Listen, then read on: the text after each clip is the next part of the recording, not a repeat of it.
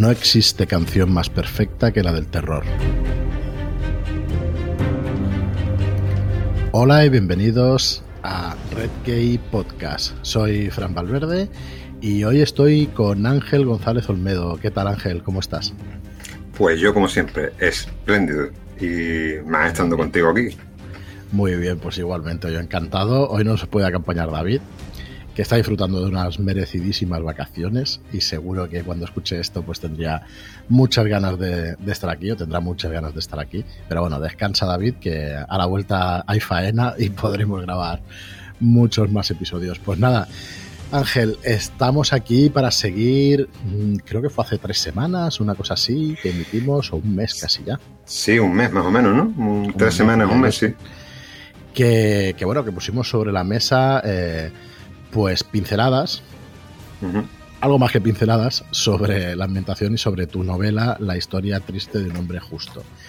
Deciros que Ángel es escritor, que, esta va a ser su primera novela, pero no su primera publicación, porque ya tienes editado con nosotros con otro sello, pues eh, Rol, ¿vale? Aventuras de Rol. El siniestro pueblo de Carpino para más señas y alguna cosita que habías hecho tú también en, en, tu web y que hay por ahí para descarga, algún, ¿no? algún juego de rol, algún sistema y alguna cosa de estas. Correcto, y cosas que se están macerando todavía. Correcto, y tenemos por ahí Kismuth, que bueno, que tenemos muchas ganas de, meterle mano en el tema gráfico, a ver si poquito a poquito pues podemos ir eh, metiéndonos con, con él. Y bueno, como decía, hoy venimos a hablar, a seguir hablando de la historia triste de un hombre justo, una novela que va a rondar las 500 páginas y que se va a publicar el día 5 de noviembre. Y para ello, pues vamos a ir calentando motores, pues explicando premisa, trama, personajes que ya, ya empezamos el otro día. Y si te parece, Ángel, podemos hacer un, un ligero recordatorio de lo que empezamos, de por dónde empezamos y seguir, pues nos quedamos yo creo que los personajes, lo hemos comentado antes fuera de micro, que nos quedamos en personajes, pero nos quedaba conflicto, hablar de la política, la sociedad y algunas cositas más. Así que bueno, si nos quieres hacer un, un resumen de lo que estuvimos charlando el otro día, pues estupendo. Claro.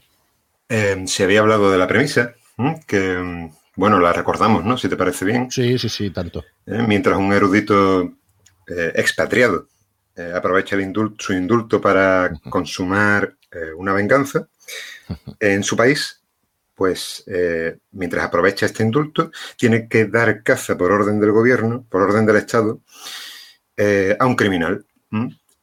Y lo hace atravesando obstáculos que le impone el mismo gobierno, le impone la iglesia y la, y la sociedad. Es decir, hay tres pilares, tres vertientes, tres ejes sobre los cuales se fundamenta bueno, una, crítica disfrazada con fantasía, ¿no?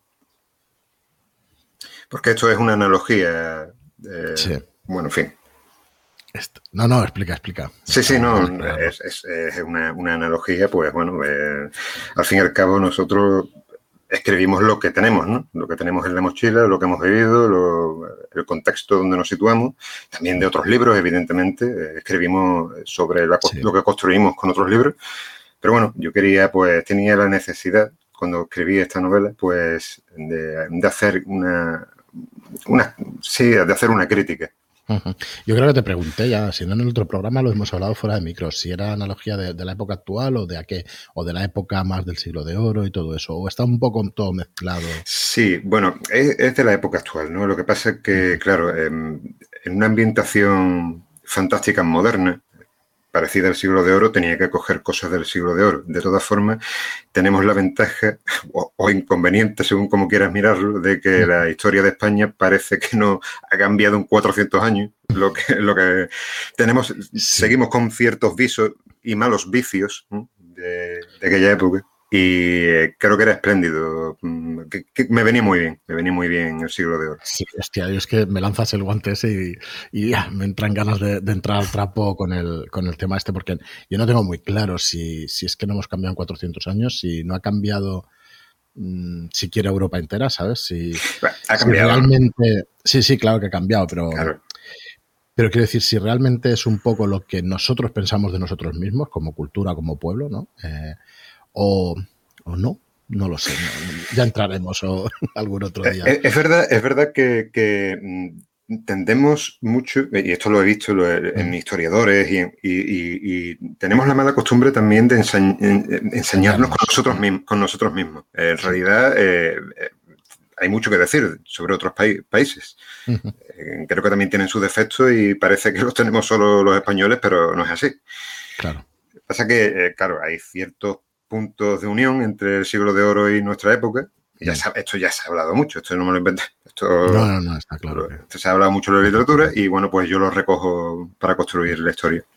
Muy bien, pues nada, vamos a lo que nos interesa, que es la novela. Y si acaso, cuando ya salga al mercado y se puedan hacer, pues, eh, de hecho, acabamos de hacer un club de lectura con Red Sí, y cuando ya se hagan pues, clubs de lectura y se hagan, eh, la gente lo pueda disfrutar y esos libros, pues se puede tratar un poquito más a fondo este tema.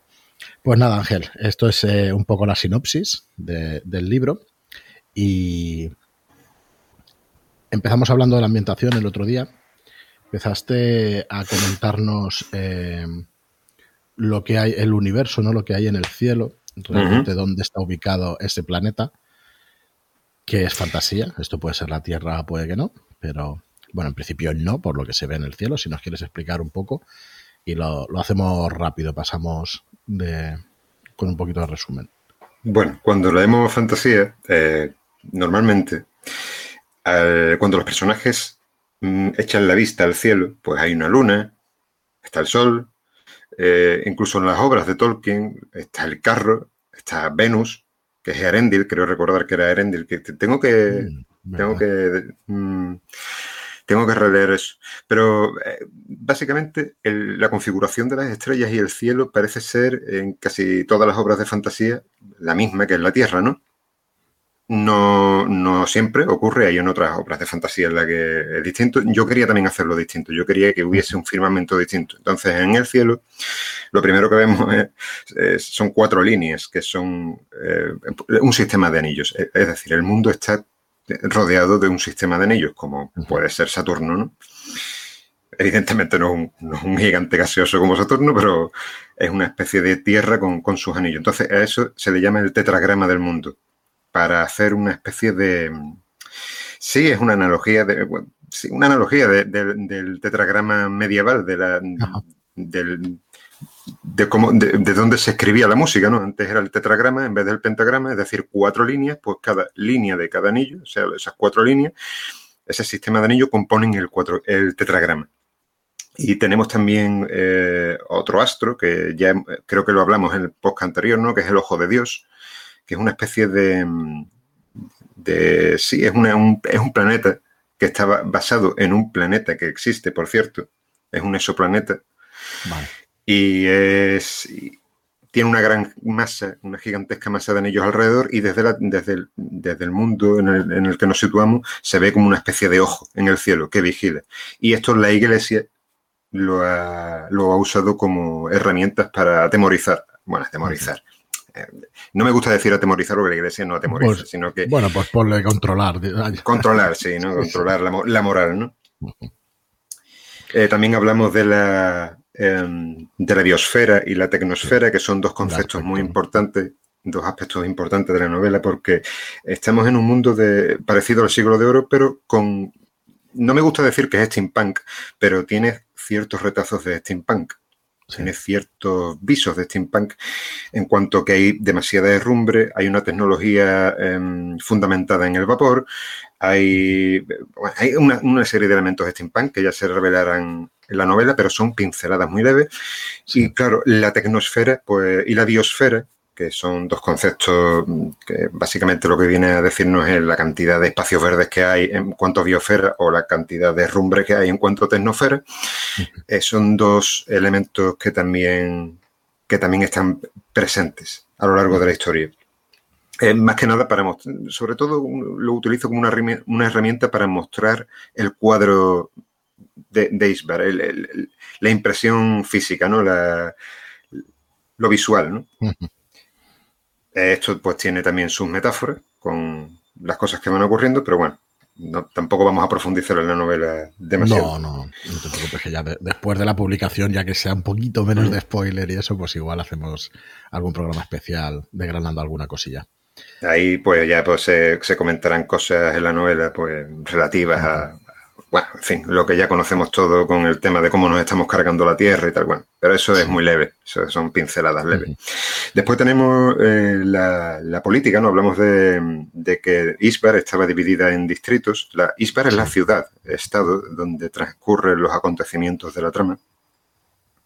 Y estos distritos eh, están, están separados por murallas, gigantescas murallas que para con fin de controlar la, biosfera, precisamente, porque hay una serie de espacios verdes de donde se tiene que... Eh, debe haber bosques agroforestales de donde se saca la madera, debe haber minas, debe haber pues, una serie de, campos donde cultivar, eso se tiene que respetar. Entonces, claro, como el espacio es reducido, la gente ha ido creciendo hacia arriba, ¿no? Han ido construyendo casas unas encima de otras y entonces las murallas se han ido levantando en los distritos de una forma grotesca. Es un cuadro casi grotesco, ¿no? Se podría decir. Estos distritos emulan em, de alguna forma unas regiones autónomas dentro del país. Estas regiones autónomas, para em, justificar eh, su régimen jurídico, eh, su nivel de competencia con respecto al Estado, etcétera, me, he basado en, el, el imperio germánico, eh, el Imperio Romano Germánico de Occidente, que es un, bueno, un tema de controversia histórica y de una complejidad burocrática tremenda. Cualquier historiador, pues, lo sabrá, que nos escuche. Y bueno, pues lo, lo, hice un poco basándome en eso, en el, Imperio Romano Germánico de Occidente, en el Sacro Imperio. Y después tenemos, eh, también hablamos de la religión, ¿no, Frank? Sí del control moral del tejido, de, que hay una... la magia, matamos Vamos a mezclarlo un poco, si quieres. Matamos dos pájaros de un tiro y, acabamos antes con el mm. resumen.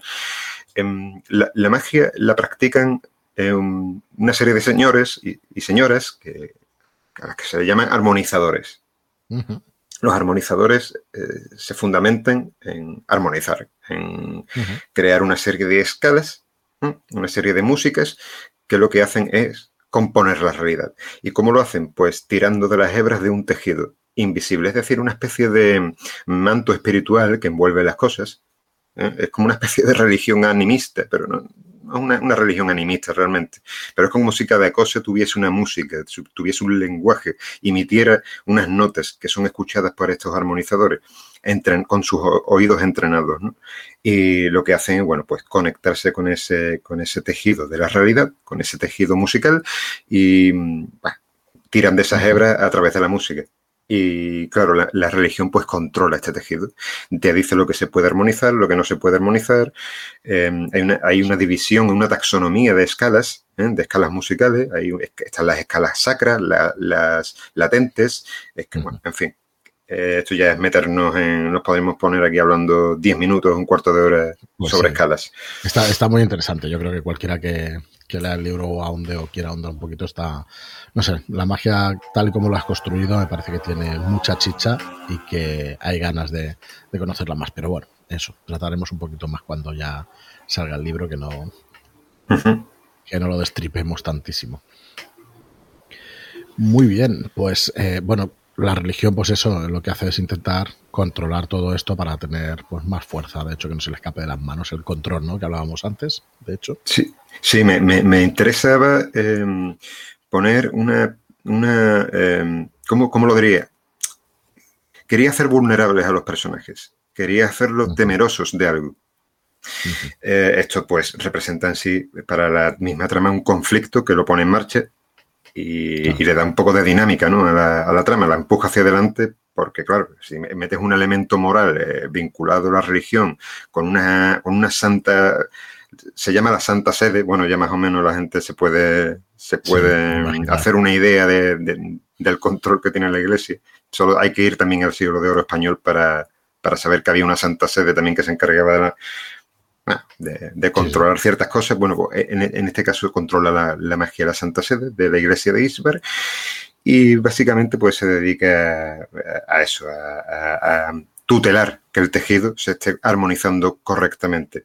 Esto hace que los protagonistas de la historia, que son bardos, no todos, al menos el protagonista y algunos más, eh, tengan que andarse eh, con cuidado, tengan que andar entre algodones a la hora de hacer efectos mágicos. Esto entra en consonancia con lo que hablamos mucho, que también se ha hablado en este podcast, con el capítulo de Sanderson, ¿no? El tema de la magia dura, la magia blanda, los mm. sistemas de magia. De hecho, creo que al, ponerle ese límite a los personajes también acotas un poco, ¿no? Que, es lo que pueden hacer y eso, como dice Sanderson también en sus leyes de la magia, que tengan por lo menos restricciones a esta magia, que no sea ilimitada. Eh, efectivamente. Y la moral es una restricción, una, potente restricción. Es una magia dura, es, es lo que, según la clasificación de Sanderson, es lo que conocemos como magia dura. Vale. Muy bien. Tiene una explicación, tiene una coherencia, pero bueno, esto ya, pues, como tú dices, hablaremos en a su debido tiempo. Sí, sí. Muy bien. Pues oye, yo creo que, podemos ahondar y bastante, porque yo, bueno, una de tus fuertes es, es, el tema de los personajes, sus debilidades, puntos fuertes, su mm, tu manera de construir los personajes tiene mucho que ver también con, tu profesión, ¿no? O por lo menos tienes en cuenta mucho de los de las cosas que conoces. Así que me gustaría que, que bueno, tú ya en, el guion que nos enviaste para el programa tienes aquí siete personajes nada menos de los que podríamos hablar. Pero bueno, vamos mm, uno a uno y vamos desgranándolos un poco para entender quién son y, no sé, hasta dónde quieras llegar. Cómo los has construido, sus puntos fuertes, debilidades, cómo los pones por aquí. Así que, bueno, si quieres empezar por Dragos Corneli, yo creo que el, protagonista lo merece. Permíteme un exordio antes. Eh, yo soy psicólogo clínico y me, baso en la, terapia que he hecho cuando he estado trabajando como clínico es eh, la, que, la que he realizado es la de la de Aaron Beck, psicología cognitiva de Aaron Beck. Em, básicamente lo que nos dice es que tenemos todos una serie de eh, ideas, creencias preconcebidas de la realidad. A esto se le llama esquemas cognitivos. Y de estos esquemas cognitivos nace nuestra manera de razonar y de emocionarnos. A veces cuando eh, razonamos de forma errónea o interpretamos la realidad de una manera distinta a lo que es objetivamente, caemos en lo que llamamos los psicólogos distorsiones cognitivas. No quiero aburrir a la audiencia. No, pero es que no es aburrido, no es aburrido, es súper interesante. ¿eh? Sí, pero lo, resumo un poquito, ¿no? Para que se entienda. Entonces, básicamente, eh, lo que hacemos los psicólogos es fijarnos en el discurso, las palabras, lo que decimos, para mm, encuadrar eh, eh, la manera de expresarnos dentro de estas distorsiones cognitivas que nos van a dar la clave para llegar a los esquemas cognitivos que hemos hablado. Es decir, las ideas, las creencias, con fin de que, bueno, pues pulamos eh, o arreglemos, o, hagamos funcionales la manera, la, manera de pensar de la gente. Entonces, esto es muy interesante a la hora de construir personajes. Cuando, cuando yo he leído teorías sobre construcción de personajes en la literatura, muchas de las cosas que nos están, que nos están diciendo los autores que se dedican a escribir estos libros, de, cómo, de, cómo escribir ¿no? en general, se parece mucho, en cierta medida, a lo que yo he estudiado en la carrera y en el máster y, lo, que he eh, lo que, bueno, en fin, lo que, de cómo he desempeñado yo mi profesión y, creo que, esto era muy interesante a la hora de construir los personajes. Eh, como muchos autores, yo hago fichas de personajes pero también le añado, les añado posibles esquemas cognitivos, posibles distorsiones cognitivas que puedan tener, es decir, planteamientos que ya tienen previo, eh, previamente, ya los tiene el personaje y con los cuales interpreta la realidad. Es decir, yo pongo un cristal distorsionado delante de cada personaje que él me va a dar la clave de cómo se va a expresar y de cómo se va a emocionar. Básicamente hago lo, como lo que cualquier escritor hace. Lo que pasa es que, bueno, pues soy más puntilloso por mi profesión y ya está pero no es, mejor, ni peor, no es mejor ni peor. Eh, al final el exordio se ha extendido creo que cinco minutos. No, no, un par de minutos, pero, vamos, que me parece súper interesante. Bueno, yo te podría preguntar unas cuantas cosas como esos esquemas cognitivos y todo eso, si realmente quién marca lo que, lo que se clava dentro de la realidad, lo que no, lo que es objetivamente real, lo que no, porque entiendo que habrá cosas objetivamente real, como que esto es un micrófono y se puede palpar y claro, y cosas como que, bueno, otras más abstractas, ¿no? Y sí, sí, normalmente son interpretaciones que, bueno, o, cosas que son susceptibles de interpretación. Por ejemplo, eh, no valgo para nada, es, una distorsión cognitiva que evidencia, pues bueno, pues una inferencia arbitraria, que es como llamamos los psicólogos eso, también un absolutismo, porque vemos la palabra nada ahí, ¿no? claro. En fin, podemos desgranar el discurso y de ahí sacar los, los desarreglos que hay, ¿no? en el esquema. Pero bueno. Muy bien, pues nada, nada, dale, dale. Entrando en vereda, ¿no? Eh, vamos a hablar de Dragos Corneli. Dragos Corneli es un personaje eh, que, está desencantado. Es un héroe que, que, desesperanzado. Es el protagonista de la obra. Ha pasado 11 años en el extranjero después de bueno, pues le, le, ocurrió cosas en el pasado que tuvo que forzar esas cosas tuvieron que forzar su marcha de Iceberg, de la ciudad de estado de Iceberg, y de repente, eh, bueno, la novela empieza con él llegando otra vez a la, ciudad, después de 11 años de exilio, y lo hace con una cédula, bueno, una carta, una, una, enmienda, una premática, como quieras llamarlo, en la época se llamaba de muchas formas, que es un indulto. Tiene un indulto en el bolsillo que le permite regresar a Iceberg. Claro, esto nada es gratis. En cuanto el, el personaje entra en la ciudad y llega a la sede del gobierno, pues eh, le van a encomendar una, misión. Una misión porque él, bueno, pues tiene una serie de cualidades que otro bardo, pues no, que ningún bardo de Iceberg tiene. Eh, Dracos Corneli es, parece un personaje fuerte, vamos a verlo a medida que vamos leyendo la obra, es un personaje bastante hábil, bastante capaz, pero adolece de ciertos defectos que no, no me gusta decir cuáles son, porque estos se van a ir viendo a lo largo de la novela, sobre todo en la culminación de la, bueno, en la tercera parte, a lo largo de la tercera parte que trata de la religión. Es un personaje profundamente despreciativo con la religión. Eh, yo, por ejemplo, soy ateo, yo no, creo. yo, también, yo también. Pero creo que, pero creo que a veces eh, no, no debemos ser tan punitivos con la religión. No, no, creo, no creo que sea prudente. Sí, te entiendo en el sentido de que al final las creencias y eso de alguna manera o de otra te pueden llegar a ayudar y todo eso, ¿no? Que sean respetables, o sea, hay cosas que... y no solo eso, también aportan humanamente, humanamente aportan. Lo que no se puede, bueno, yo no, no, creo que deba estar inmiscuida en la política, eso evidentemente yo creo que debería estar más que enterrado en el seno de la democracia moderna, pero hay que reconocer que la religión ha hecho mucho y, por ejemplo, toda la obra, todas las obras griegas han llegado gracias a la preservación en los monasterios de, Sí, que el, integrismo y el, fanatismo, digamos, contra la religión tampoco yo creo que sea especialmente bueno, ¿no? Sus cosas sí, quizá está fundamentado en que vemos la cara más grotesca, ¿no? De, la imposición moral, pero después, en el fondo, a, lo largo de la Edad Media, hemos podido ver cómo, gracias a la religión, se han hecho cosas y, y ha habido avances.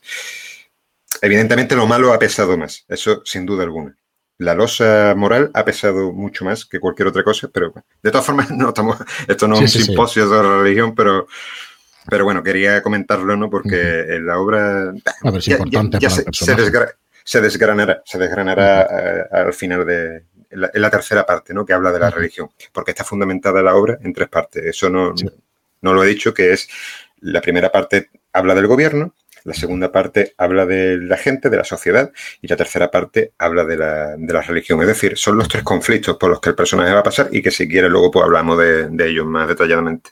Sí. Pues, pues Dragos Corneli. ¿no? A Dragos. ¿Perdón? Ahí lo tenemos a Dragos Corneli. Ahí lo tenemos. Entonces tenemos ahí a Dragos Corneli que, bueno, pues en fin, ya se irá viendo los fantasmas eh, del pasado que le van asolando a medida que va dando pasos a lo largo de la, historia. El segundo personaje, que es el antagonista, vamos a hablar del embozado. El embozado es el criminal. El criminal eh, que Corneli debe cazar.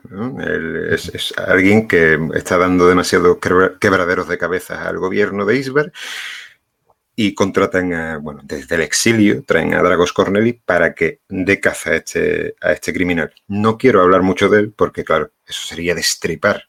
Desvelar por completo, sí, sí. De hecho, el mismo nombre del personaje, que, no es el nombre verdadero, es el embozado, como llaman a él, Bueno, pues es uno, ya pueden imaginarse a la gente que ni siquiera se le muestra el rostro porque va embozado de arriba abajo. Entonces es un misterio. Es el eje del misterio. Tenemos a Lintus Corne, que Lintus Corne es el bastardo del emperador de Isbar. Es un personaje que ha crecido entre las opulencias, entre las chucherías de la corte, y Corneli tiene la misión de tutelar su iniciación en, los caminos de la armonización. Es decir... Es un, es un, chico, es un niño. Es un niño de, de 14 años y Corneli debe, pues bueno, pues tiene la difícil tarea de enseñarle a, alguien en la impetuosidad de la adolescencia, de la adolescencia eh, temprana con el añadido de que además es pues, un pisa verde de la corte imperial. Y esto quiere decir, pues bueno, pues que se va, tiene que lidiar con un montón de prejuicios y... Explícanos qué es un pisa verde, Ángel, porque a mí me costó, yo, yo no sabía qué era, lo reconozco que no. Un pisa verde es... Enseguida se ve, ¿eh? o sea, en la novela, pero bueno. Sí, no, en, cuanto, lo nombran dos o tres veces, ya sabes a qué se refiere. Un pisa verde, vamos, por decirlo de una forma tosca, un, pijo del siglo de, bueno, del siglo de oro, de, la edad moderna, ¿no? Digamos. La palabra es un poquito más antigua, creo yo, pero de todas formas, eh, un pisa verde es en esencia, es un perfumado, un, alguien que, no, necesariamente un noble, ni, pero alguien que aparenta, ¿no? Alguien que aparenta unos modales, una forma, alguien que, que, que, se las da de gentil hombre. Entonces es la manera que tienen los personajes de hablar de forma desdeñosa de la gente que, pues, que cae en estas presunciones. Y entonces, bueno, Lintus, Lintus, Cornes, es un pisa verdad de verdad, es alguien presuntuoso, pero con razón. Ha crecido, bueno, pues es el bastardo del emperador de Isberg. Em, bueno, el cristal que se le pone delante, este cristal abstracto que es del que hemos hablado, ¿no? Esa lente a través de la cual ve la realidad, pues ya la podéis imaginar, ¿no? Alguien que se cree superior al resto, que habla por encima del hombre. Entonces Corneli tiene la difícil tarea de, ah, se ha propuesto, se ha propuesto y se lo dice a su amigo Felindante, hacer, hacer humilde, de carácter humilde a este personaje. Claro, su amigo Felindante Pelgrim le dice que, tiene una difícil tarea, porque estamos hablando de alguien que lo tiene todo. Y que lleva 14 años teniéndolo todo, claro. Lleva 14 años, es un protegido, pero claro, en el momento, Corneli sabe muy bien las debilidades del chico y sabe lo que, lo que le interesa, sabe que, se muere por armonizar y empieza a dosificarle estas enseñanzas de una forma, con pequeños anzuelos ¿eh? en los que él va picando y a través de ahí, pues bueno, pues empieza un proceso de condicionamiento operante, que, es lo que llamamos en psicología, es decir, lo que lo está educando, lo está educando, le, está reconfigurando, porque entiende que a esta edad, en la adolescente temprana, en la adolescencia temprana, eh, todavía se está a tiempo de cambiar esos esquemas cognitivos de los cuales hemos hablado antes y se, y se propone moldear un poco más la mente antes de que sea demasiado tarde del chaval a través de, estos, de estos anzuelos que le va lanzando, eh, dosificándole las enseñanzas poco a poco.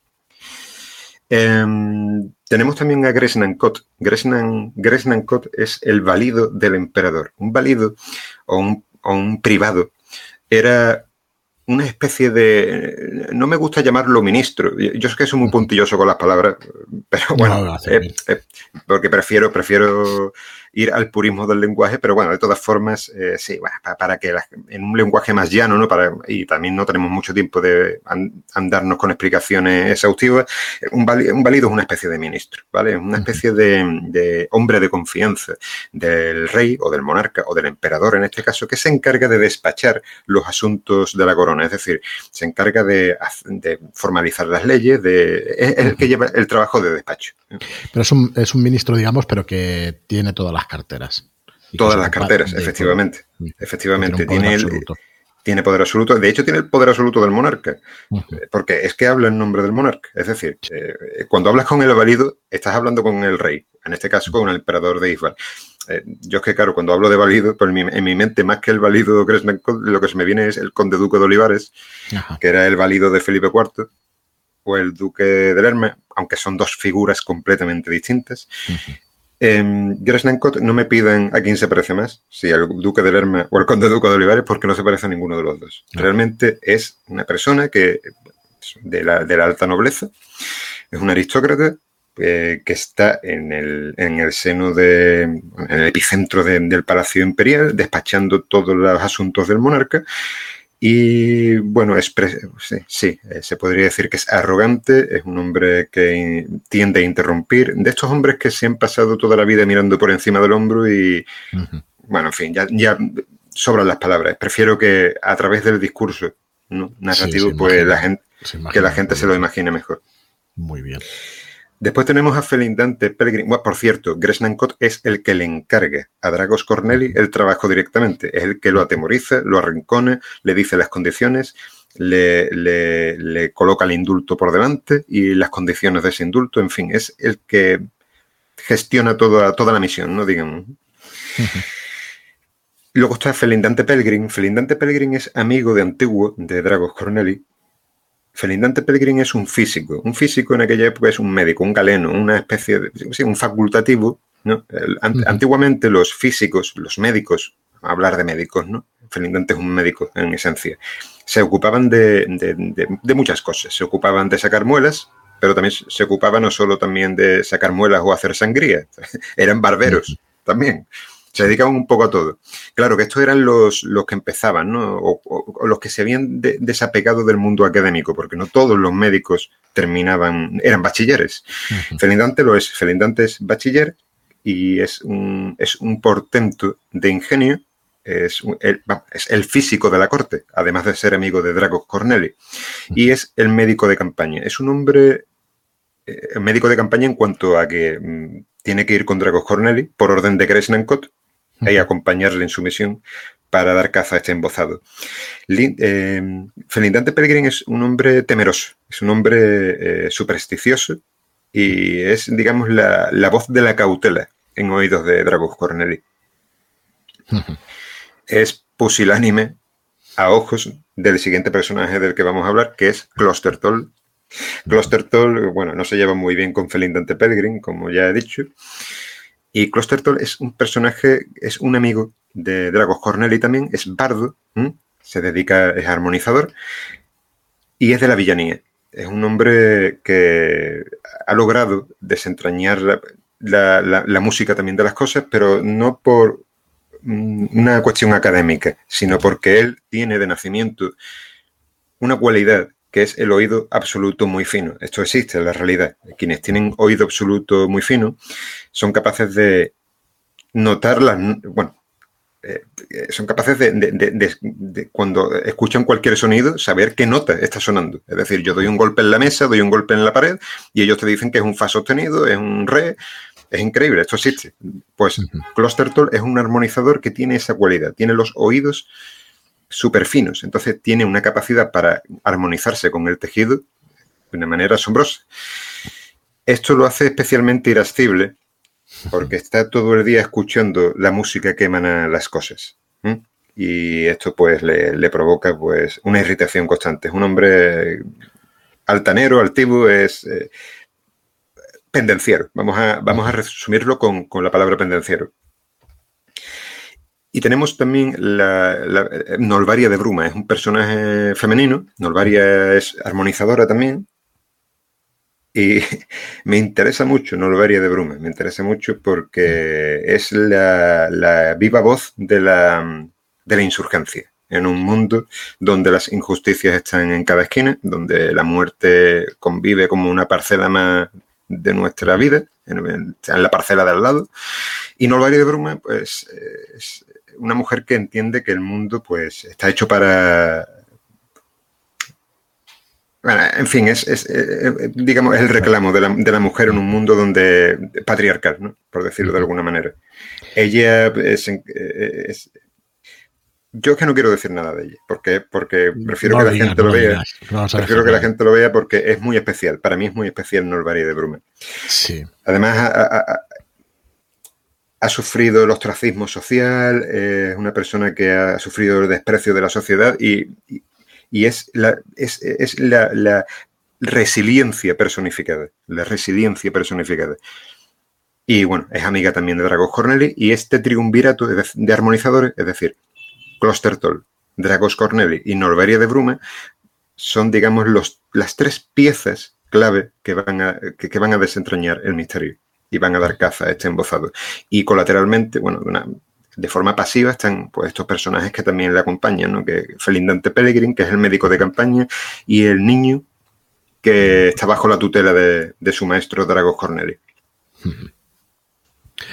Bueno, pues ya tenemos un poco el esquema de, los personajes y, de lo que vienen a hacer un poco a la novela. Todavía quedan muchos misterios que desentrañar, de hecho todos, ¿no? Es una breve introducción porque mejor no desvelar nada. Eh, ¿Quién te parece más fuerza de la naturaleza, Nolvaria o Closter? Perdón, perdón. ¿Quién te parece más fuerza de la naturaleza, Nolvaria o Closter? Más fuerza de la naturaleza. Sí, más, eh, más rebelde o más. Ah. Yo es que veo las dos figuras, las veo eh, bastante. Eh, sí, me alegro de que me hagas esta pregunta. Bueno, no sé si, es spoiler, yo me callo. No, no, no. Incluso lo corto no, no es spoiler, no es spoiler. Nolvaria se lleva la palma. Porque Klostertol no es prudente. Nolvaria ha entendido que para sobrevivir eh, se necesita de dosis de prudencia, sobre todo porque ella pues está en el orden social está, socavada. Entonces necesita de, estrategias más inteligentes. La rebeldía es útil, pero es útil cuando eh, se tiene herramientas para llevarla a cabo, no, no cuando se desboca de una forma anárquica. Klostertol eh, peca de eso. De hecho, Klostertol vamos a ver cómo se mete en más de un lío por culpa de eso. Sí, ya te digo que no quería desgranar, o sea, hacer ningún spoiler, pero es que me daba la impresión esa al leerlo. Dices, ostras, ahí hay estas dos figuras que cualquiera de las dos, uff, Sí, de hecho son muy potentes y son figuras, claro, es lo que tú dices, te has percatado, es, las dos figuras eh, irrumpen contra la sociedad y sus normas de una forma eh, palmaria y, de frente, y, le hacen frente, pero no lo harían, si te has dado cuenta, es más inteligente. es, más prudente, es más prudente. Klostertol, Dragos Corneli tiene que ponerle la mano en el pecho y decirle, tranquiliza las cabras, tranquiliza las cabras que, te estás, se te está yendo la olla. Norvaria no le hace falta. De hecho, Nolvaria en más de una ocasión se ríe de Klostertol eh, por su impetuosidad. Y vamos, cualquier día te van a matar, cualquier día te matan. Y es verdad, cualquier día lo matan. Muy bien, pues nada, yo creo que es momento de pasar entonces a los conflictos ya, ya que has presentado, eh, para que de alguna manera, pues, mm, pues una trama, una historia tenga atractivo, ¿no? A, a haber un conflicto y, y alguna otra cosa, pero no deja de ser conflictos, ¿no? Lo que trae dentro de sí Dragos Corneli, lo que le pasó en ese pasado, que no vamos a explicar nada, por supuesto. Pero bueno, ¿qué, conflictos nos presentas en Historia Triste de un Hombre Justo? Bueno, la novela, como hemos dicho, está eh, planteada en tres partes. La primera de ellas es el, gobierno, ¿no? la corte y todo lo que circunda alrededor de las decisiones políticas. Se parece mucho a los planteamientos actuales pero claro, eh, cuando tratas en un contexto de fantasía y más en un contexto histórico del siglo de oro, eh, cosas de la política actual, tienes que ser prudente y hacerlo en las dosis adecuadas para, bueno, en fin, no pecar de. para no reventar la suspensión de incredulidad, ¿no? Pero bueno, de todas formas, contamos con la baza que hemos dicho antes, de que el siglo de oro se parece lamentablemente mucho a cómo son las cosas hoy en día. Hemos mejorado, indudablemente, ¿no? Hemos mejorado un montón.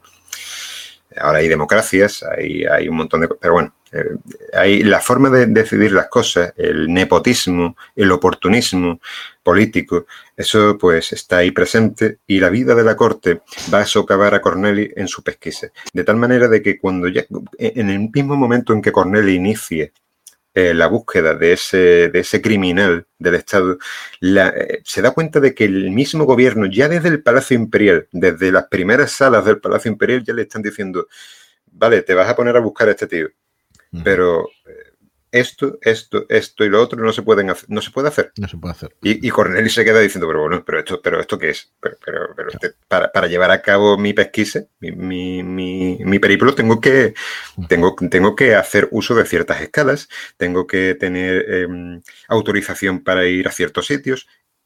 Y Gresnankot, el válido del emperador, le dice, cuidado porque tú eres un proscrito y a ojos de la sociedad sigue siendo un proscrito. Tú estás perdonado durante este tiempo y bueno, en fin, no, tampoco quiero... pero vamos, básicamente de lo que se trata es que hay una serie de intereses detrás que Corneli ya lo va a descubrir, ¿eh? de por qué no se pueden hacer ciertas cosas, y básicamente es, eso, son pequeñas murallas que va a tener que sortear, que va a tener que saltar por encima o bordear furtivamente eh, para poder, son pequeños obstáculos que va a tener que, hacer frente y que están relacionados con, la, con eso, con el oportunismo, la vileza y, el, y, la, y la estolidez de los gobernantes y de los aristócratas que, bueno, pues que, pues que barren para casa, ¿no? Básicamente. Está claro.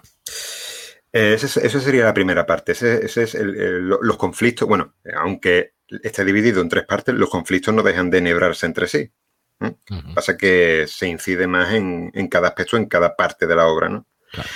Eh, por, por, ejemplo, la primera parte ya hemos dicho que va de la política, va del, gobierno, pero la segunda parte va de la, de la germanía, es decir, de la sociedad, pero aún así todavía se arrastran los conflictos que vienen de la política. Es decir, todo está mezclado, ¿no? Hmm. Eh, ¿Qué es la germanía, Ángel? Por acercar un poco a la gente que no, que no la conozca la, Germanía, la Germanía. Cuando la, Germanía. Sí, la, Germanía es, em, bueno, eh, a, finales del siglo, a mediados finales del siglo XVI, em, por Valencia, empiezan a, surgir un lenguaje particular. este, este, lenguaje es el lenguaje de los criminales, de los fulleros, de, la gente de las casas de juegos, em, de la gente de las mancebías, asesinos, eh, convictos es un lenguaje particular de criminales, es una jerga, ¿eh? el golfaray también le llaman, que se consolida eh, en el siglo XVII luego y que, y que, en el seno de ciertas em, de, ciertos estratos sociales se habla con, mucha facilidad. Es, un lenguaje muy, particular, es una especie de, de dialecto, no es un dialecto, es un lenguaje, Sí, es un lenguaje realmente. El, habla de Germanía lo llaman, ¿no? O el golfarayo. Eh, es, eso, es, una manera de expresarse, es una forma de, entender la realidad y de, expresarse. Entonces, la Germanía también tiene una, acepción en el diccionario de que también eh, eh, se refiere, cuando hablamos de Germanía, se refieren a estos estratos humildes de personas, a estos estratos sociales. Entonces, la Germanía es eso, la Germanía es el seno de la sociedad más más, eh, eh, más humilde, vamos a poner más humilde. Sí, sí, vamos a dejarlo ahí. Em, yo es que quiero aclararlo porque creo que puede ser una, eh, quizá uno de los mayores escollos a la hora de, leerlo pueda ser este miedo a aproximarse a los términos de la Germanía. En realidad los ha suavizado un montón y están, están muy entendibles, suavizados. De, todas formas, al final de la obra también tienes un pequeño diccionario, ¿no? Donde recoges los términos. Pero bueno, por explicar a la gente qué es exactamente y que no tienen por qué asustarse porque la novela se lee sola, eso eh, garantizado. Pero bueno, que, realmente sepa que, está, que están ahí esos términos y ya que has, has tocado pues el, el, hablar de la sociedad como Germanía, por qué se entendía después, porque al final es un lenguaje, pero claro, supongo que deriva pues a esa, esa sociedad más, más humilde, ¿no? Como decíamos. Sí, y, de, hecho me alegro de haberlo suavizado porque em, me, leo el manuscrito como estaba antes y, joder, coño, es un, jeroglífico. de hecho, hay, había una palabra que es amén. Sí. Que amén es, eh, una, de las acepciones de amén es además de, ¿no? Sí, es verdad. Eh, en, en Germanía, amén también puede significar a excepción de. Ostras. O sea, hubo, un momento, pero eso fue hace, que, puse amén de, pero con el significado de excepción, pero claro. Eh, no, esa es claro. Hay que quitarlo, hay que quitarlo porque si no es una locura. Claro, o sea, hay que acercar un poco el lenguaje a, nuestros tiempos y, pasa un poco eso, pero de todas formas, a nosotros como editores sí, sí hemos incidido, pero, pero quitarlo todo no, es que es quitarle el carácter por completo a la obra. Y claro, claro. Por, completo, ¿eh? quería hacer un poco de, inciso en eso. La, idea es, evocar, la idea es evocar, no, no, se trata de dar una clase de germanía, evidentemente, es evocar con pinceladas. Que, pues, Vale, pues entonces estamos en esa segunda parte, ¿no? Sí, en la, sociedad podemos ver eh, un poco más ese, como, el lenguaje, ¿no? Está más presente. Y bueno, básicamente pues hablamos de la sociedad haciendo también pues analogías con cómo funciona la psicología social eh, en el entorno de Isbar, que es muy parecido a bueno, pues muchas cosas que tristemente vemos, que vemos hoy en día. Em, sí, la sociedad representa un escollo para el protagonista, representa una, otro, otro de los obstáculos. Esta es la segunda parte que habla de eso, de la germanía de la sociedad. Después tenemos la religión, que es la última parte. Yo escribí eh, la última parte eh, con unas conclusiones, con, unas, con, una, con, unas, em, con unos planteamientos en el personaje principal, eh, pero después lo tuve que reescribir por esto mismo que hemos hablado. No me satisfizo mucho la, primera, la, primera vez que lo escribí y, creo que necesitaba más fondo y más aprendizaje. Y, por eso digo que, que para escribir hay que tener cierta edad y hay que tener ciertas ciertas cosas en la, mochila, en las herramientas de la vida. Eh, sin experiencias y sin, sin eh, sosegar mi mirada y mis prejuicios, yo no hubiera podido escribir esta última parte y tuve que arreglarle y me, he quedado muy contento con, cómo queda. De hecho, para mí creo que resume básicamente eh, todo el conflicto interno del personaje, que no está totalmente resuelto porque bueno, pues la obra, la obra sigue adelante, ¿no? La obra sigue adelante. Todavía se queda ahí, se queda como, como latente, ¿no? Como, como que, todavía queda algo por resolver. Pero sí que es verdad que arregla muchas cosas de su, de su, de, su, de su mal interno, ¿no? El personaje, de sus prejuicios y de su forma de ver el mundo. Y lo hace eh, a través de la religión. No que sea creyente, ni, ni nada de eso, sino que, o que tenga una, una revelación. No, sino que se topa con un personaje en, la tercera parte, eh, que es eh, un, sacerdote. Y Corneli ha tenido, Dragos Corneli ha tenido muchos prejuicios con la religión y con, con los prelados. Creen que son tienen los prejuicios de que todos son los curas fanáticos, todo, todo cura es intransigente, pero se topa con uno que es un hombre de ciencia. Se, topa con un hombre de ciencia y empieza pues a, a, disertar con él. Esta parte tiene muchas disertaciones, pero no es para nada mm, pastosa de leer.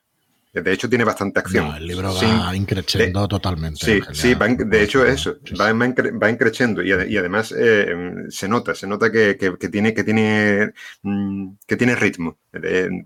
Se intercala, yo creo, y claro, eso no deja de que eso no quita que haya, que haya disertaciones importantes. De hecho, Corneli vuelca muchas de, estas, de, sus disertaciones finales aquí en, el, en la última parte, que tiene que ver con la moral y que, bueno, de alguna manera encaja todas las piezas del puzzle que hemos ido desperdigando eh, a lo largo de la novela, ¿no? Y, hay un, un interesante eh, revés ¿no? Una, subversión. no, me gusta llamarlo hasta subversión. Ahí, hasta ahí podemos leer. Sí, sí, porque no, queremos eh, dar más eh, detalles, pero bueno, de todas formas, eh, ahí, ya el, personaje, digamos que empieza a modificar esos esquemas cognitivos que, de los que hemos hablado, empieza a crujirse la mente, hablando más, más vasto.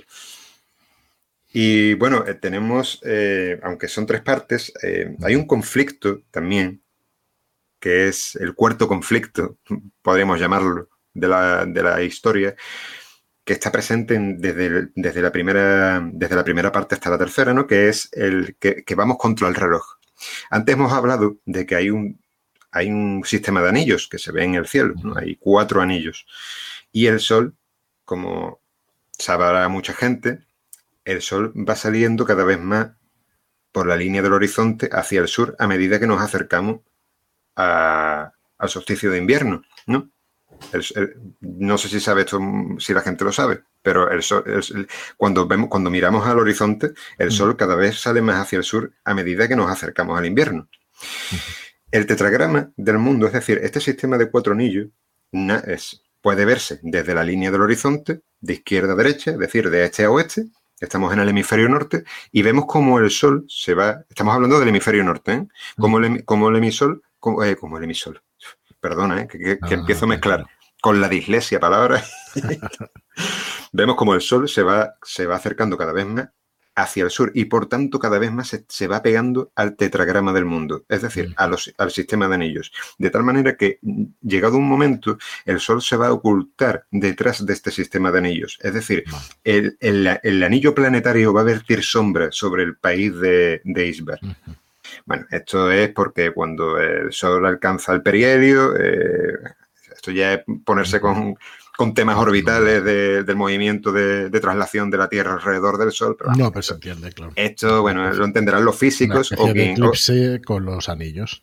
Sí, hace un, eclipse con los anillos, ¿no? Esto, pues, es lo que ocurriría realmente si tuviera la Tierra anillos. Entonces, cuando el mundo se vierte de sombras, cuando el tetragrama del mundo, es decir, el sistema de anillos, lanza sombras sobre el mundo, la Iglesia tiene prohibido armonizar. Esto quiere decir que Corneli va contra el reloj, porque para atrapar a este criminal debe armonizar, porque este criminal también es un armonizador. Pero cuenta con una, herramienta, este criminal cuenta con una herramienta extra, y es que su música, su armonización, no deja huella en el tejido, de tal manera que él podría armonizar sin, sin temer que la iglesia lo apiolase, es decir, lo, lo, apresase, mientras que Corneli eh, todo lo que hace es visible a los ojos de la iglesia, es decir, deja huella en el tejido de la realidad, de modo que es él el que debe darse prisa antes de que el sol se oculte tras los anillos. Entonces, e, este, esta historia también en esencia es una carrera contra el reloj del cosmos, por decirlo de alguna manera. Pues ahí tenemos los tres, eh, los cuatro conflictos, pero bueno, como tú decías, ¿no? Pues son, se desgranan en un montón de ellos y en pequeños obstáculos o grandes obstáculos que tiene que vencer Corneli para, para llegar a buen fin. Lo vamos a dejar ahí, no vamos a desvelar nada más y, vamos a, ahondar un poquito en lo que hemos dado unas pinceladas anteriormente, en el lenguaje de la Germanía, la pragmática de la, del siglo de oro. Explícanos un poco y el, registro, digamos, ¿no? Cómo, cómo has construido la novela, con qué lenguaje y de qué manera. Bueno, a mí es que pues cuando llegué a la universidad eh, me, interesó especialmente la obra de, Quevedo. Me, encantaba. Yo eh, tenía algo, tenía algo, yo no sabía qué era. Yo no sabía qué era. Yo muchos años después, bueno, todavía estaba en la universidad, saliendo de hecho de la universidad, eh, ya me explicaron, me lo explicó un amigo mío, historiador, que, que, esto era el lenguaje de, lo que tú estás leyendo en Quevedo es el lenguaje de Germanía. Es decir, es, lo que hemos hablado antes, esa, ese habla tan particular de los delincuentes. Y eso, pues, de alguna manera, eh, mi visión de Quevedo, pues, se engrandeció, porque pensé, un tipo tan intelectual, tan formado, que, que trabajaba en la corte de Felipe IV, que era un tipo que se, que se codeaba con, con, con la alta aristocracia, y sin embargo era un tipo que te lo encontrabas en las tabernas y en los garitos de juego, que en las leoneras de juego, como se llamaba, bebiendo hipocres. Era un tipo que, dominaba muy bien el lenguaje de la Germanía. Era un tipo que, además que te hablaba el, en bajuno. En bajuno es como decimos aquí en, mi tierra. El lenguaje soez, el lenguaje de la Germanía, el lenguaje, con este lenguaje tan particular de criminales. Y si tú coges cualquier cosa de Quevedo, te vas a encontrar eh, la palabra tarascada, o la palabra, el cofre, o la, la, voz de Germanía, el cofre de lo mascado. El cofre de lo mascado, el estómago. Le pegó tres puñaladas en el cofre de lo mascado. Eh, será, será, un, será un recurso poético del, poeta, claro. Tú, te quedabas diciendo, esto es un recurso poético. No, no, es que, es que te está hablando claro, te te está hablando bajuno, tío. El tío era, era, explícito realmente. Lo que pasa es que utilizaba el lenguaje de Germanía. Entonces, claro, eh, yo, yo cuando lo leía, yo decía, esto tiene algo especial. Era eso, era que el tipo hablaba eh, eso, con la Germanía. Entonces, eh, a mí me fascinó, siempre me fascinó. Eh, después, pues llegaron otras novelas. empecé, leí el, Quijote de Cervantes por segunda vez y me di cuenta que tenía Germanía y dije, Dios, es que Cervantes, qué grande, tío. Y leía, y bueno, yo también llegó, que ya lo había leído antes, que era, pero lo volví a leer, que era La Triste de, de Arturo Pérez Reverte, que hace esto eh, eh, que utiliza este recurso también, utiliza el, pero claro, él es que habla del siglo de oro español, tenía que meter por fuerza eh, la, Germanía. Te, pones a ver Matilde Asensi, que también es historiadora y que también, creo que era historiadora, ¿no? Si mal no recuerdo, Matilde Asensi. Quiero recordar que era historiadora y, escribe sobre el siglo de oro. y te, pones a ver que también tiene lenguaje de germanía y tú dices, esto es fascinante, ¿no? Es se despliega un, mundo, un lenguaje fascinante a partir de aquí. Claro, esto tenía que, introducirlo de alguna manera aquí, aunque fuese, aunque fuese una seña de, aquí, de, España, ¿no? Y que, y que aunque fuese la novela algo para, el público de, la, fantasía, ¿no? Para que, los torres de la fantasía, aunque fuese una novela de fantasía, yo tenía que introducir esto aquí. Y creo que ha quedado bastante bien. Eh, sí, eh, me muevo entre el registro de la germanía, pero sin ser sin caer en la pedantería. No podemos caer en la pedantería, es decir, no podemos estar. Yo cuando escribí la novela al principio, eh, eso era germanía por un tubo. Pero vamos, de tener el, diccionario al lado. Me gustaba, claro. Claro, porque era mi pasión. Pero evidentemente las cosas hay que suavizarlas, porque estamos hablando de fantasía y bueno, tenemos que hacer también las cosas accesibles. De todas formas, está presente. El lenguaje de Germanía eh, está presente en la, novela. Había que hacerlo. Entonces, claro, eh, eh, en fin, en resumidas cuentas era eso, había que, había que ponerlo. Ahí está, y yo creo que, bueno, en, un nivel que realmente no molesta para nada, que no, puede chocar la primera vez, pero que realmente es que se lee muy fácil la novela, de verdad que yo hago inciso porque yo creo que es uno de los puntos en los que, en los que hay que explicar muy bien eh, lo que os vais a encontrar, pero que realmente cuando, cuando empiezas a leerlo te das cuenta de que, de que se coge enseguida. Muy bien, también eh, cuando has puesto estos nombres a los personajes estos nombres que parecen inventados pero que tienen reminiscencias a algo. ¿En qué te basas exactamente en este sí. Corneli, este Gresnancot y...? Claro, es que, ¿sabes qué pasa? Que, y, esto lo he hablado ya con mucha gente y, mm. me dice, es verdad, esto, y a lo, mejor puede que, que, alguien diga, pues no, pues a mí no me, no me molestaba, pero a lo mejor seguro que también cuando nos escuchen digan a alguien, pues sí, pues tienes razón. Y es lo siguiente. Yo cuando leo fantasía, eh, normalmente la fantasía que leo, pues, por volumen de cantidad de libros que, existen, eh, son o ingleses o de extranjeros, estadounidenses, ¿no?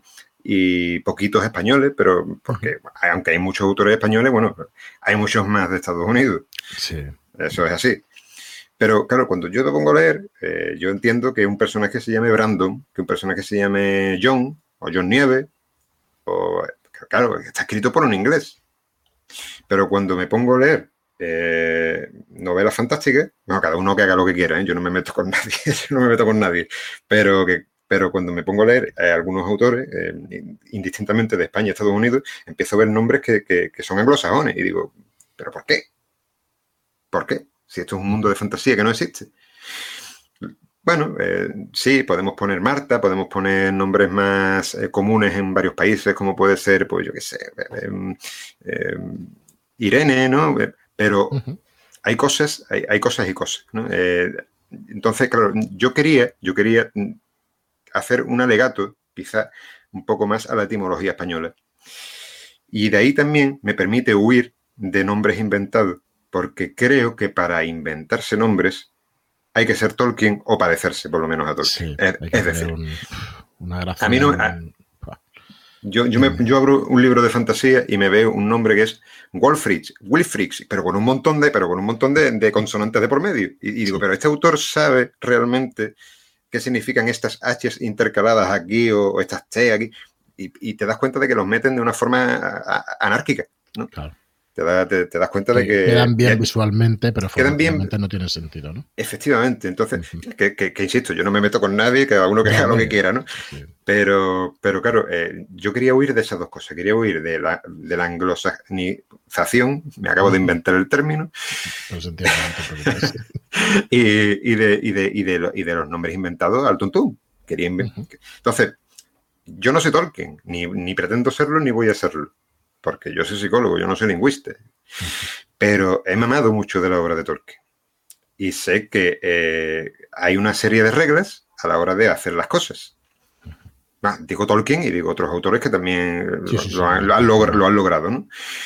Entonces, ¿por qué no utilizar estas herramientas? ¿Por qué no coger una cosa que tenemos, que es nuestro lenguaje, que es el español, que es muy rico, y derivar nombres de ahí.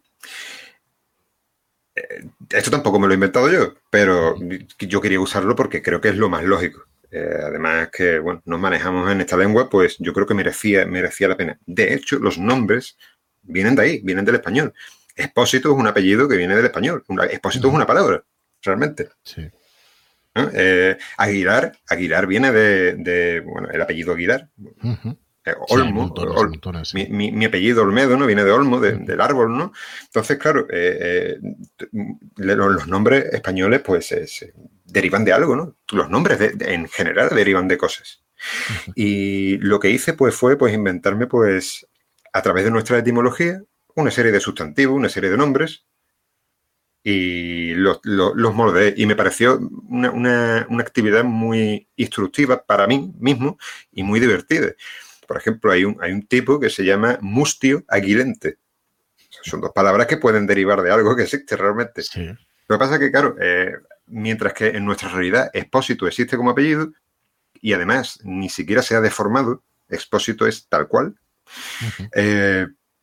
pues ¿por qué no poner eh, el nombre Mustio, que no existe en nuestra realidad, pero que podríamos usarlo? Entonces hay un tipo que se llama Mustio. ¿Y le atribuyes cualidades a ese nombre? Quiero decir, ¿le, atribuyes el carácter del personaje a través de su nombre? Sí, sí, sí, sí. pero, pero, eso, pero eso es una trampa que hago yo. es una trampa que hago yo. No tiene, no tiene por qué, ¿no? Porque, claro, eh, que se llame Expósito, pues bueno, puedo, conocer a su padre y a su madre, pero, pero, pero realmente. Pero ayuda eh, muchísimo al lector sí, sí, sí. Ya intuitivamente O, inconscientemente, pues va a decir, bueno, pues, ¿sabes? Ya lo mm. vas a pillar subconscientemente y eso está, eso está bien.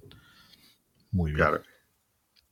Pues nos quedaría con este capítulo, digamos, o este apartado de, del registro, el cómo has narrado esta historia, ¿no? Que, que has utilizado, que has utilizado primera persona, ¿no? Pero explícanos eso ¿Qué quiere decir esto que tengo aquí apuntado de primera persona con descripción musical? Que es muy interesante y es una de las características que hacen única tu obra, la verdad. Sí, bueno, yo, yo eh, claro, al principio, yo cuando empecé a escribirlo, eh, lo empecé a escribir en tercera. Pero ¿sabes cuánto me duró escribirlo en tercera? ni un folio, ni un folio, ni un folio. Cogí, lo borré otra vez y empecé otra vez en, en primero. Eh, para toda la carga psicológica que, quería volcar aquí, yo necesitaba hacer cercano el personaje del lector y bueno, pues la primera persona pues ofrece esta, facilidad, ¿no? Pero claro, eh, el problema de la primera persona es que eh, el personaje no lo sabe todo. ¿Y si hago trampas? me, pregunté. Eh, esto tampoco lo he inventado yo, ¿no? Esto de que el personaje sepa más de lo que cualquier humano normal sabría. Esto ya se ha, se ha hecho, ¿no? Eh, un personaje con telequinesis, por ejemplo, podría... Pero, pero yo, quería, yo quería que no solo el protagonista, sino que todos los armonizadores, todos los que manejaran la armonización, supieran más pinceladas de la realidad que el, que el resto. Y esto quería hacerlo por mi profesión de psicólogo, porque cuando tú habrás escuchado eso de que tú que eres psicólogo, no me leas la mente, no me leas la mente, ¿no?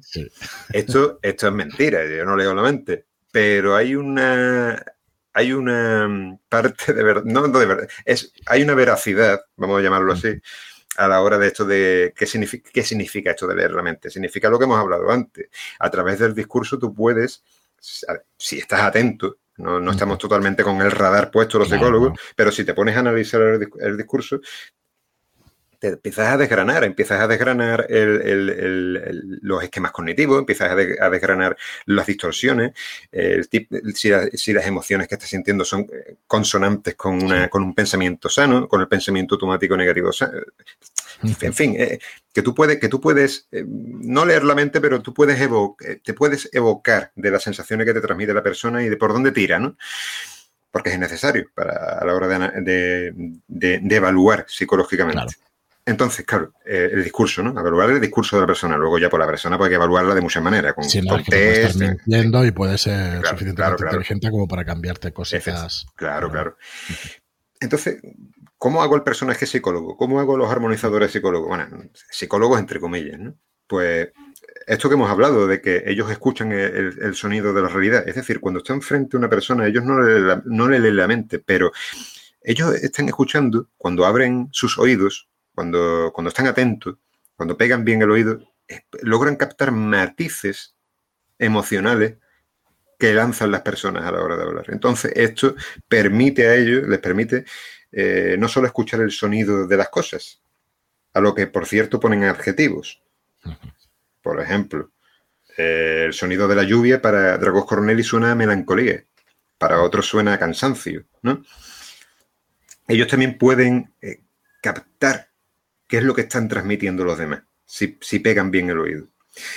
Entonces, claro, esto permite a, la, primera a la primera persona, en el punto de vista narrativo, nos permite no solo, mm, no me gusta decir que es omnisciente, pero bueno, tiene retazos de omniscencia, pero son, son truquitos, eso, estos son truquitos ¿no? que, me, que, que, utilizo, es decir, hago trampas a través de la habilidad del protagonista para que él pueda captar cosas que de cualquier otro modo otra persona no sabría. De hecho. Bueno, puedes llamar así, yo no lo llamaría trampas, la verdad, Ángel. Es que es como la magia, ¿sabes? Son trampas. Sí, claro. Es eh, es un, sí, un truco. Parece más. Claro. Pero bueno, de, hecho, te entiendo.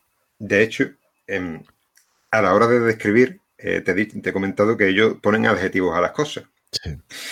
Em, yo me elaboré una lista. Yo me elaboré una lista eh, para mm, poner, para, a la hora de, narrar en, boca de Corneli, de cuando el personaje siente ciertas sensaciones, ciertas, eh, ciertas emociones, empieza eh, a captar ciertos elementos del entorno, él pone adjetivos ligados a ciertas figuras musicales. Por ejemplo, cuando habla de serenidad, el personaje habla de, balada. Es decir, me transmitió una balada. Sí, sí, sí. Eh, cuando habla de, gozo o de, o de gusto o de, o de hologlorio, habla de tonada. Cuando habla de ironía, habla de retintín, que, que son figuras musicales, es decir, anacruza inquietud. mira, aquí tengo la lista, que la tengo abierta, y, entonces yo echaba mano de esta lista. Bueno, yo más o menos me la sé de memoria, claro, porque... son muchos meses trabajando. Pero, por ejemplo, cuando, cuando él habla de rondo, bueno, eh, él no habla de rondo, ya está, eh, eh, me transmitió un rondo, no, yo no digo eso, yo digo un rondo de pánico. O, cuando la turba estaba, o la turba multa estaba agitada, me transmitía una música, un rondó, ¿no? Él habla, él, describe las cosas con un lenguaje musical. Y claro, esto es otro añadido, aparte de la germanía, pero bueno, de todas formas ya te digo que además tú lo has leído, que, se entiende perfectamente, que, cuando llevas dos páginas te haces con el lenguaje musical rápidamente.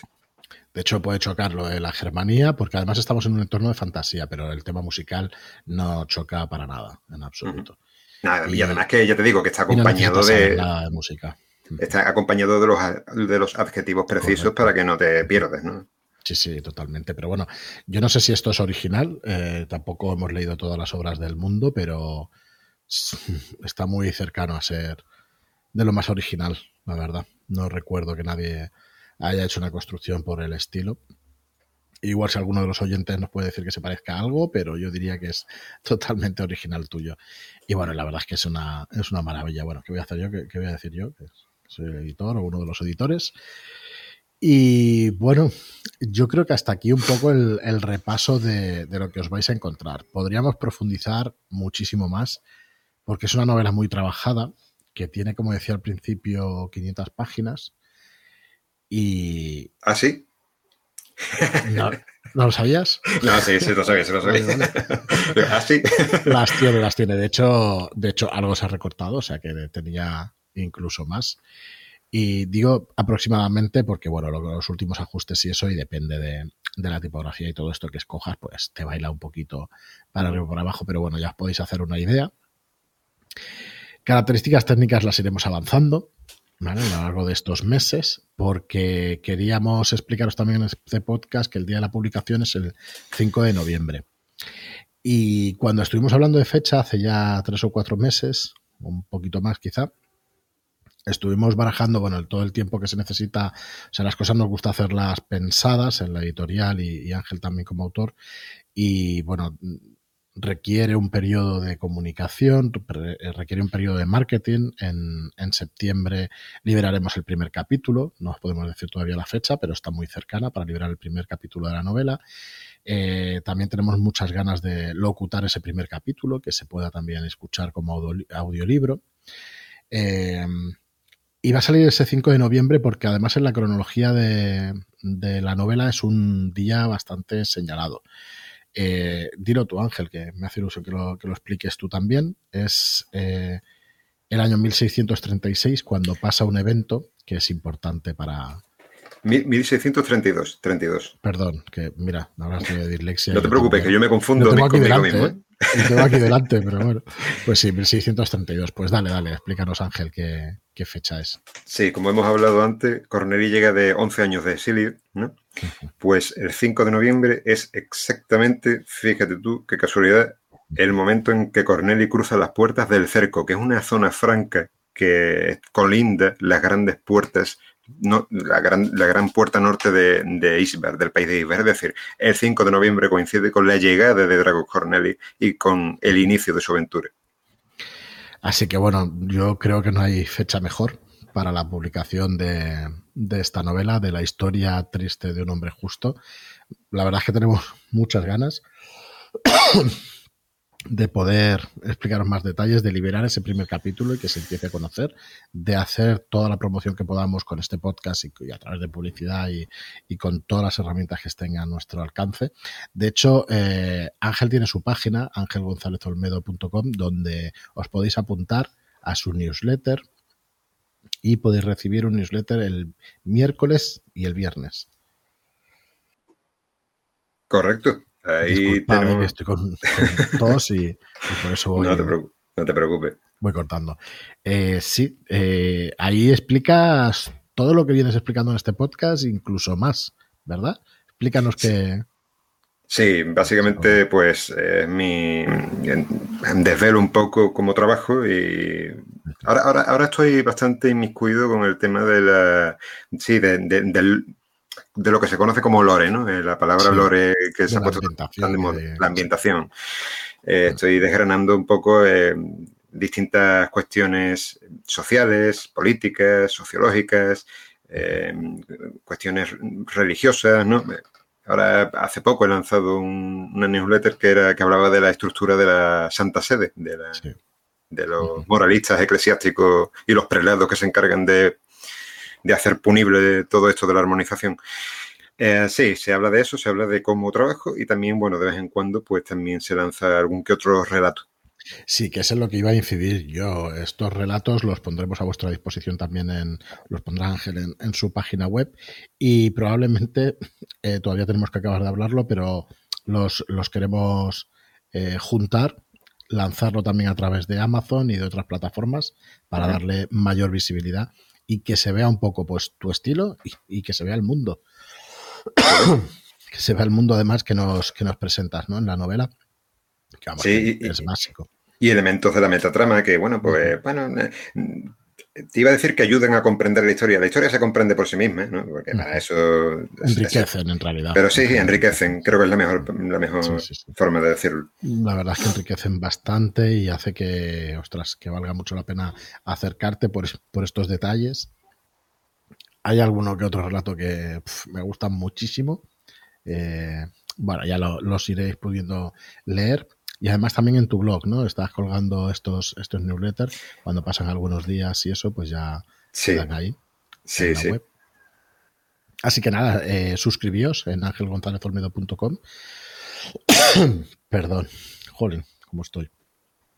Y además deciros que tenemos un canal de Telegram donde pues vamos teniendo contacto con todos vosotros, los oyentes, y que bueno, que está, empieza a estar activo, que nunca ha estado muerto, la verdad es que ha nacido ya con, con una buena salud. No somos demasiadas personas, aprovechad que, que, somos cincuenta y tantas personas y que acabamos además que de inaugurar un club de lectura donde se ha votado el primer libro, que va a ser el problema de los tres cuerpos de Fixit Liu y que en septiembre pues vamos a desgranar también o vamos a hacer una serie de quedadas porque al final han votado 54 personas, como mínimo de 15 a 20 personas eh, estarán interesadas pues en participar ¿no? en, este, en este club de lectura.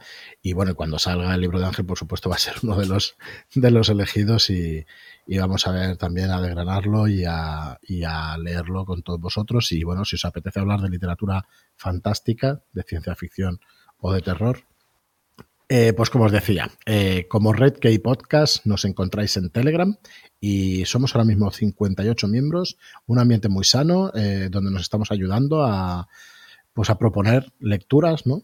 y a charlar un poco de todo este mundo de, literatura fantástica, ciencia ficción y de terror. sí, la, verdad es que la, perdona, pero es que, la, verdad es que hay gente muy agradable la que hay en, el canal y, instruida, ¿eh? Sí, hay, muy, muy leída, muy leída. Hay nivel, hay nivel. Es, agradable, es agradable a los ojos ver ciertas cosas. Sí, no sé si escuchaste el último de el último programa, bueno, salió ayer. El único que no he escuchado todavía, pero bueno, ya te digo que no, he tenido tiempo. Pero vamos, ahora tengo, tengo días libres, así que no. Nos acompañó Tomás en Darrubias, ah. en, claro, un tema como el Rey Arturo, que bueno. Claro, eh, y además me, interesa, me interesa mucho. Este, este, puede ser de los que más me interesen, ¿no? Pues verás, verás lo que sabe este hombre sobre el mm. mito y sobre la leyenda y sobre la realidad, ¿no? Sobre, hacemos un recorrido, ¿no? De, de los eh, a lo largo del tiempo, ¿no? De, quién sentó las bases del mito y quién lo desarrolló.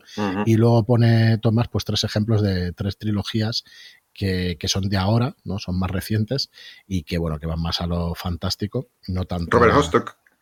Eh, no. Robert Hostock.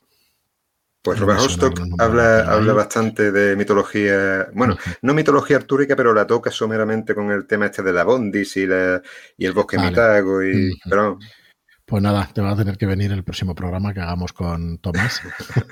la verdad que estuvo muy bien, encantadísimos de, tenerlo. Y ya sabes tú también pues que ha venido gente como Álvaro Loman, que, bueno, que también es escritor y que, es un crack.